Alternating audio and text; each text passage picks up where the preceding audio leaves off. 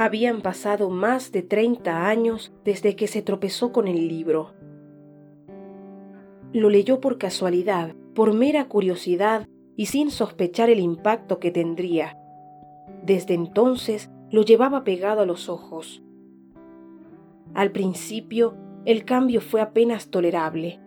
Sus familiares y amigos se quejaban a menudo de su nueva visión literaria y le exigían que se quitara ese absurdo modo de mirar la vida. Pero ella no podía. Varias veces intentó sin éxito despegárselo de la cabeza. Se había adherido de tal forma que le era imposible separarlo de sí.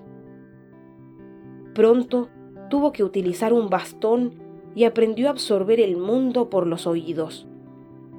A fuerza de tiempo y paciencia, el libro fue haciéndose más flexible y perdiendo opacidad. Todavía seguía tapándole los ojos, pero ya podía ver las sombras más allá.